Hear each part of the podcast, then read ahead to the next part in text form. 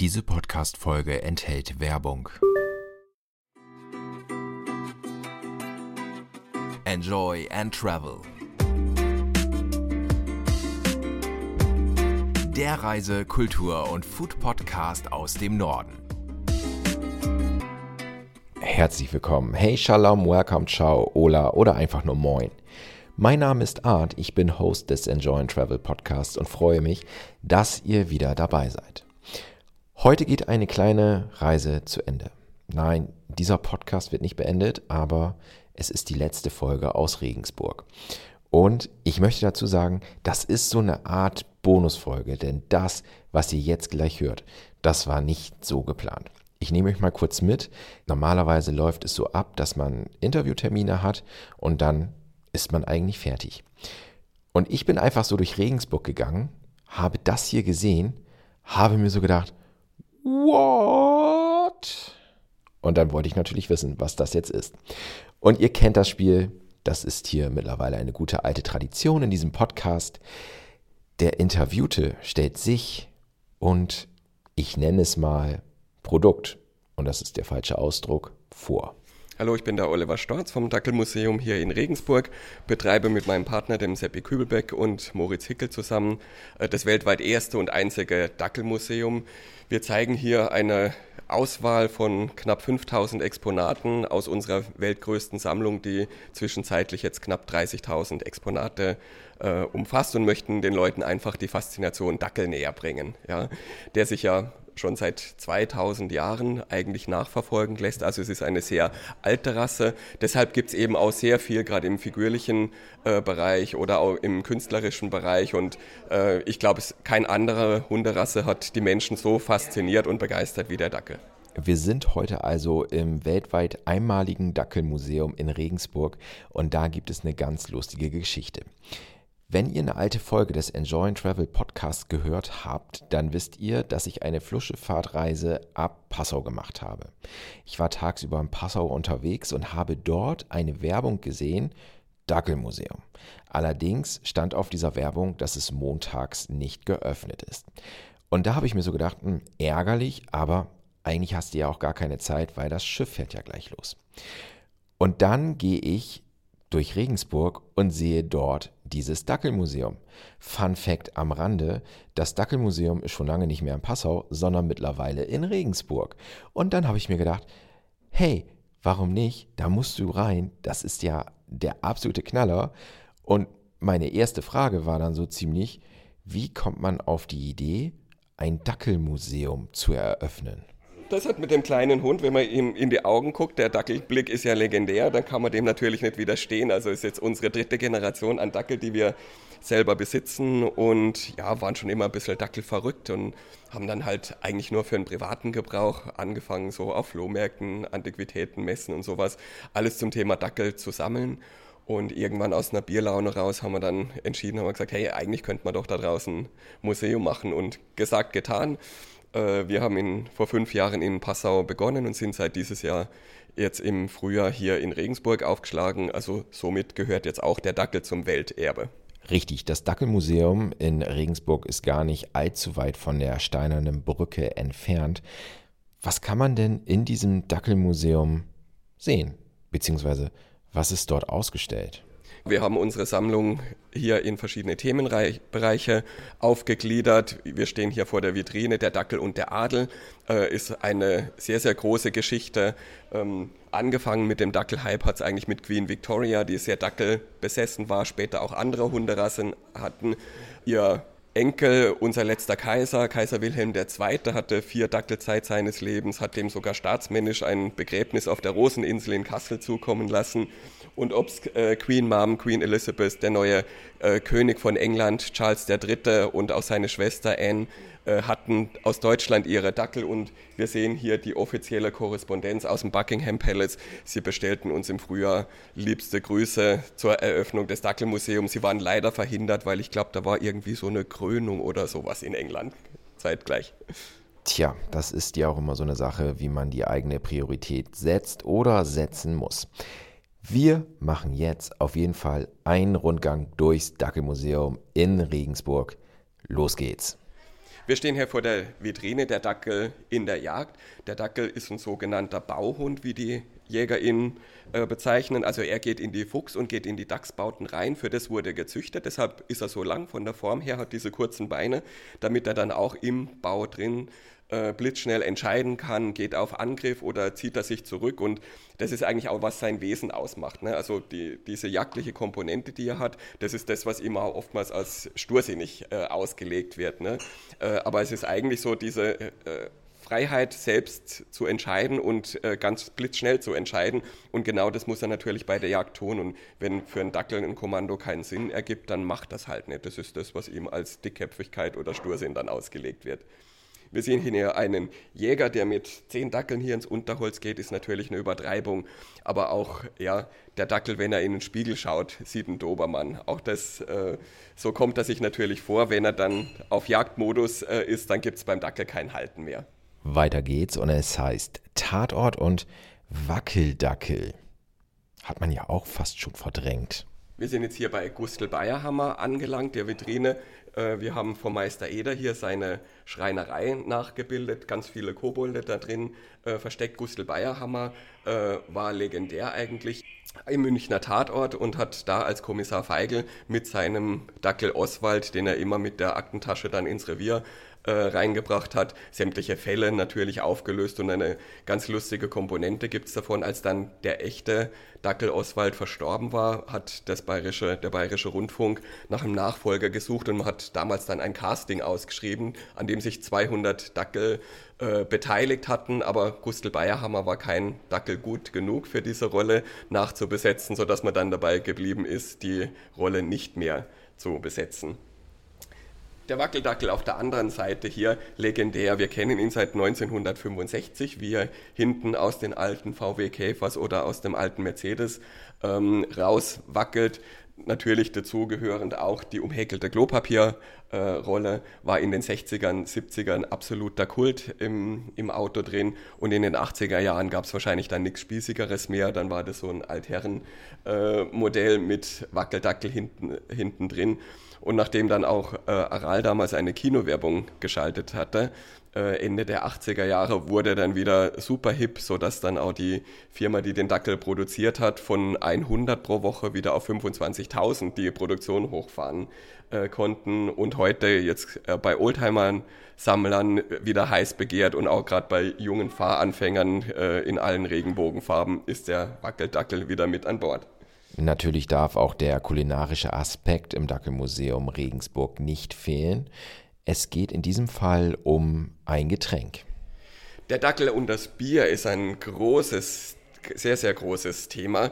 Äh, schon das Münchner Hofbräuhaus hat sich diese äh, treuen Gesellen ähm, den Dackel als Maskottchen verschrieben und haben damit heute würde man sagen, Merchandising-Produkte entwickelt. Es gab dann auch tolle Postkarten aus der Zeit äh, mit Karlauern drauf, wo dann drauf steht, sauf ich so, weil ich so schwitze oder schwitze ich so, weil ich so sauf. Das war natürlich dann äh, die Korrespondenz, die damals aus dem Hofbräuhaus rausging. Viele Brauereien, auch die Spitalbrauerei hier in Regensburg, die älteste Brauerei mit knapp 800 Jahren, äh, braut für das Dackelmuseum ein eigenes äh, Bier. Und auch im Münsterland gibt es das, Dackel und viele andere äh, Brauereien, die diesen äh, drolligen Gesellen sich hier als Maskottchen verschrieben haben und mit ihm Werbung machen. Ne? Weil man hat schon früh bemerkt, dass ja, dieser treue, stumme Vierbeiner mit seinem legendären Dackelblick doch bestens geeignet ist, für Bier gerade äh, Werbung zu machen. Und beim internationalen Publikum, wir stellen es jeden Tag fest hier in Regensburg, wo wir wirklich aus der ganzen Welt äh, Besucher hierher kommen, äh, gibt es so die Konnotation von äh, Oktoberfest, Lederhose, Bier und da gehört natürlich auch der Dackel mit dazu. Mal eben knallhart und investigativ nachgefragt. Wie schmeckt denn das Dackelbier? Schmeckt es irgendwie besonders? Es ist, es ist ein äh, Marketing-Gag, es hat ein eigenes Label bekommen. Es ist ein normales helles Vollbier, ne? aber sehr süffig. Ja. Helles Vollbier, süffig, des passt schon. Wir machen weiter, denn wo getrunken und vor allem gegessen wird, da sollte man auch Sport machen. Und natürlich gehört auch der Dackel in eine sportliche Umgebung die letzten Olympischen Spiele, die in Deutschland stattgefunden haben. Wir hatten letztes Jahr hier in Regensburg schon eine Sonderschau, einen Kunstcontainer installiert zum Thema 50 Jahre Olympische Spiele. Der Olympiawaldi war das legendäre Maskottchen. Es war das erste Maskottchen, was damals einen eigenen Namen bekommen hat. Der NOC-Präsident Willi Daume saß mit dem zuständigen Designer beieinander und man ist schnell übereingekommen, dass wenn es ein Maskottchen gibt für München, dann kann es eigentlich nur ein Dackel sein. Ja, weil das natürlich der Weggefährte in den Biergarten äh, schlechthin ist oder mit ins, ins Wirtshaus. Und man hat diesen stilisierten Dackel dann mit dem bunten Streifenmuster äh, entwickelt. Und ja, die Formen und die Farbsprache hat sich eigentlich durch die ganzen Olympischen Spiele gezogen. Also drei verschiedene Blautöne ähm, Gelb, Orange und ähm, die zwei Grüntöne, die auch stellvertretend waren, das Grün für die bayerischen Wiesen, das Grün für die dunklen, dunkelgrünen Wälder, die blauen Seen, der blaue Himmel und dann natürlich Gelb und Orange für die Sonne, weil man wollte, das war das Credo der damaligen Zeit, man wollte heitere und man wollte ähm, lustige Spiele veranstalten in München. Das sind ja jetzt schon sehr kostbare Exponate. Woher bekommt man die? Sammelt man die selbst? Bekommt man die vom IOC, also dem Internationalen Olympischen Komitee, direkt? Inzwischen vom IOC leider nicht. Also wir haben einen gekauft. Es gab letztes Jahr eine Sonderauflage hier, 50 Jahre Olympiawaldi. Äh, ansonsten sind die Exponate, wir haben sehr viel selber gekauft und inzwischen bekommen wir auch sehr viele Nachlässe, sodass unsere Sammlung von am Anfang, also der Start fürs Museum waren 500 Exponate. Inzwischen sind wir jetzt bei äh, privat bei über 10.000 und nochmal 20.000 kommen jetzt aus den Niederlanden mit dazu, sodass wir wahrscheinlich die größte Dackelsammlung des Universums jetzt besitzen. Ihr hört immer noch den Enjoy and Travel Podcast. Mein Name ist Arndt und wir sind heute im Dackelmuseum in Regensburg, wo es die größte, naja, wir haben es ja eben schon gehört, die größte Dackelsammlung im Universum zu sehen gibt. Und ja, wie werden denn die Leute überhaupt darauf aufmerksam? Ist es irgendwie so eine Dackel-Community, die sagt, hey, da gibt es ein Dackelmuseum? Oder wie läuft das? Weil während ich dort war, waren auch ganz viele Leute da. Das muss ja irgendwelche Gründe haben. Das war für uns wirklich überraschend, als wir eröffnet hatten äh, das Dackelmuseum. Es gab eine DPA-Meldung, die rausging. Am nächsten Tag war der Anrufbeantworter mit über 50 Anfragen für Interviews, für äh, fürs Radio, für TV-Auftritte und sowas schon drauf. Wir konnten ihn gar nicht so schnell abhören, äh, wie wieder neue draufkamen. Äh, das ging wie ein Lauffeuer um die ganze Welt. Äh, wir hatten eine Farbseite in der New York Times, in der Washington Post. Wir sind nachts um 12 noch BBC London live zugeschaltet worden ins Studio. Also wir haben null Cent für Werbung ausgegeben und uns kennt die ganze Welt. Und natürlich bei den Dackelfans ging das wie ein Lauffeuer rum. Hey, habt ihr schon gehört, es gibt ein Dackelmuseum. Und das Kurioseste eigentlich ist, in Amerika das Smithsonian Institution, die größte Naturkundesammlung der Welt mit 17 Einzelmuseen, hat eine Studie über das Dackelmuseum in Auftrag gegeben. Und die Quintessenz daraus war, dass die Sympathiewerte der Deutschen nachweislich um 7% nach oben sind, weil die Amerikaner gesagt haben, hey, die Deutschen sind ja doch nicht so verkniffen, wie wir immer gedacht haben. Die können ja wohl über sich selber lachen, weil wenn die ein Dackelmuseum aufmachen, äh, dann sind das eigentlich die, unsere besten Freunde. Ich hätte fast gesagt, vielleicht braucht diese Welt mehr Dackelmuseen, aber das ist ein anderes Thema. Wir haben vorhin schon über den Wackeldackel gesprochen und bestimmt hat jemand von euch den Wackeldackel verdrängt. Jetzt gibt es noch was anderes. Da habe ich in diesem Museum davor gestanden und gedacht, oh mein Gott, ja, stimmt, damals. Hört selbst stehen jetzt hier vor der Vitrine von Hausmeister Krause. Alles für den Dackel, alles für den Club war natürlich eine sensationelle Serie, die äh, in den 90er Jahren lief. Insgesamt gab es 80 äh, Folgen auch Tom Gerhardt hat uns zur Eröffnung noch eine Videobotschaft geschickt. Er tourt gerade wieder mit Hausmeister Krause, hat das als Theaterprogramm jetzt weiterentwickelt, äh, war leider verhindert zur Eröffnung, aber hat uns dann per Videobotschaft hier die herzlichsten Grüße bestellt und ja, gerade diese spießige oberdeutsche äh, Figur des Hausmeister Krause hat die Leute wirklich begeistert und ähm, wir haben hier von, der, von seinem Original Kittelschürze über seinen Vereinsjanker äh, mit natürlich sämtlichen Dackelorden drauf hier die komplette Ausstattung von Hausmeister Krause jetzt hier. Damit hätten wir auch den Dackel und die TV-Karriere abgehakt und der Dackel ist aber auch immer irgendwie Teil in der Kunst gewesen. Weiter geht's der Dackel als Muse und Designinspiration. Ich glaube, es gibt keine Hunderasse, die äh, Künstler, ob es Schauspieler, bildende Künstler oder Musiker waren, so inspiriert hat. Ja, was macht jetzt den Dackel eigentlich aus? Äh, dann kann man sagen, okay, er ist dreimal so lang und nur halb so hoch wie ein normaler Hund und natürlich auch so sein, sein Wesen, seine Charakterzüge. Er ist super lieb, er ist super anhänglich, ein Schmusehund, kann aber auch genau anders äh, sein und was ihm oftmals als Stursinn oder äh, ausgelegt äh, wird, ist eigentlich so seine Konsequenz. Also ich würde es einfach mal als Charakterfestigkeit äh, bezeichnen. Und so war er natürlich dann bald Sympathiehund, sei es äh, David Hockney, äh, Pablo Picasso, der im hohen Alter noch einen Dackel bekommen hat, in, sich in den Schock verliebt hatte und eigentlich bis zu seinem Lebensende mit dem Dackel zusammengelebt hat. Als kleine Anekdote, es durfte kein anderer mit ins Malatelier rein, weder seine Frau noch die Kinder noch die anderen Tiere, die auf, dem, auf seinem riesen Landgut an der Côte d'Azur waren. Nur Lump war der Name seines Dackels, durfte da mit rein und ja, er hat auch zwei Leinwände dann geschreddert und auch Picasso hat ihm immer aus Papier Füchse und Hasen gefaltet und die hat er natürlich dann auch in Konfetti äh, zerlegt und äh, tragischerweise 14 Tage nachdem äh, Lump verstorben war, ist dann auch Picasso gestorben. Ne? Oftmals gibt es ja da einfach solche äh, sehr große Verbindungen, gerade bei älteren Menschen oder sowas, wenn sie ihren, ihr Tier verlieren, ähm, was dann da ja, zum Tragen kommt. Und sei es auch andere Hollywood-Gestalten, sei es Marilyn Monroe, John F. Kennedy äh, als Politiker damals, sämtliche Hollywood-Größen von Doris Day, auch George Harrison oder Mr. Spock äh, waren alle leidenschaftliche Dackelbesitzer. Ich finde es fast schon bewundernswert, was wir hier heute in dieser Podcast-Folge lernen. Wir sind im Dackelmuseum in Regensburg und zum Schluss des Rundgangs, da stehen wir vor einer Schatzkiste. Hier sind unsere wertvollsten Exponate drin. Wir haben von einer adligen Dame aus Stuttgart eine sehr umfangreiche Sammlung erhalten mit wunderschönen Porzellanfiguren aus Meißen, aus Nymphenburg, aus äh, Ungarn von Herent, dann Murano-Glas aus den 70er Jahren, altes Spielzeug aus der Münchner Manufaktur bis hin zu Bronzestatuen aus Frankreich.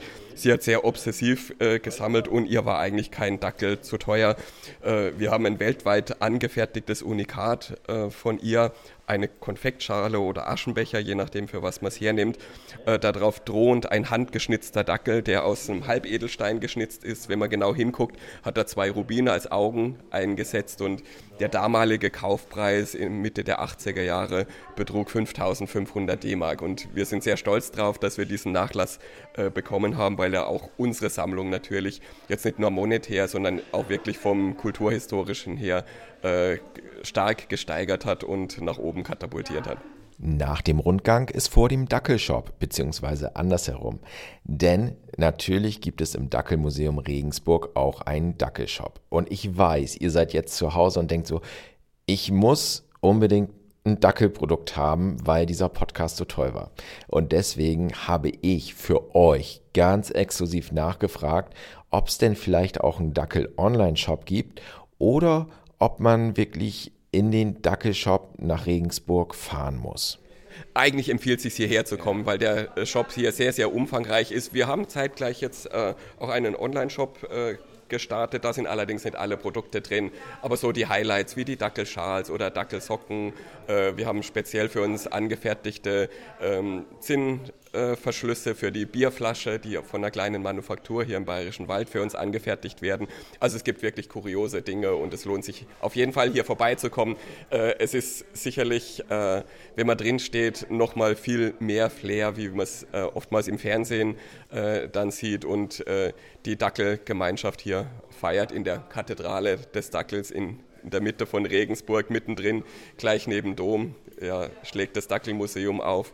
Äh, runter geht es dann zur Wurstküche, was natürlich zu dem Wursthund auch bestens äh, passt, sodass wir hier wirklich sehr, sehr gut angekommen sind und wir freuen uns auch, dass die Bürger der Stadt uns so herzlich willkommen haben.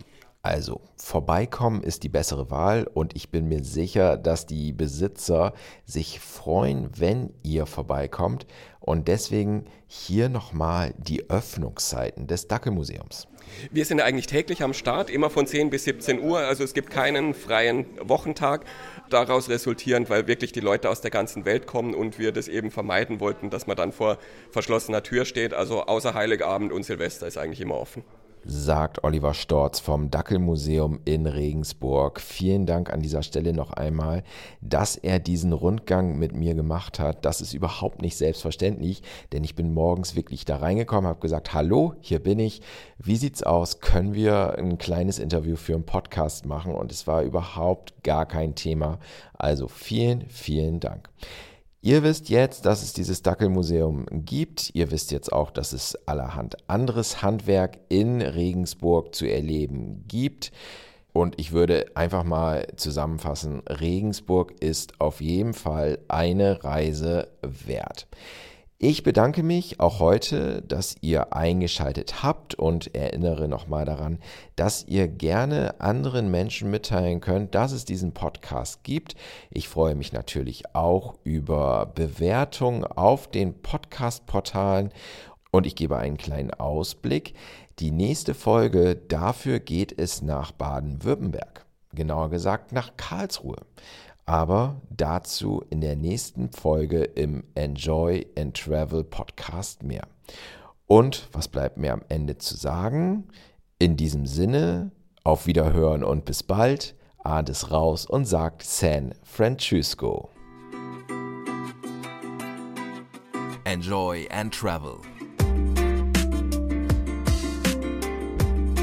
Der Reise-, Kultur- und Food-Podcast aus dem Norden. Überall dort, wo es gute Podcasts zu hören gibt.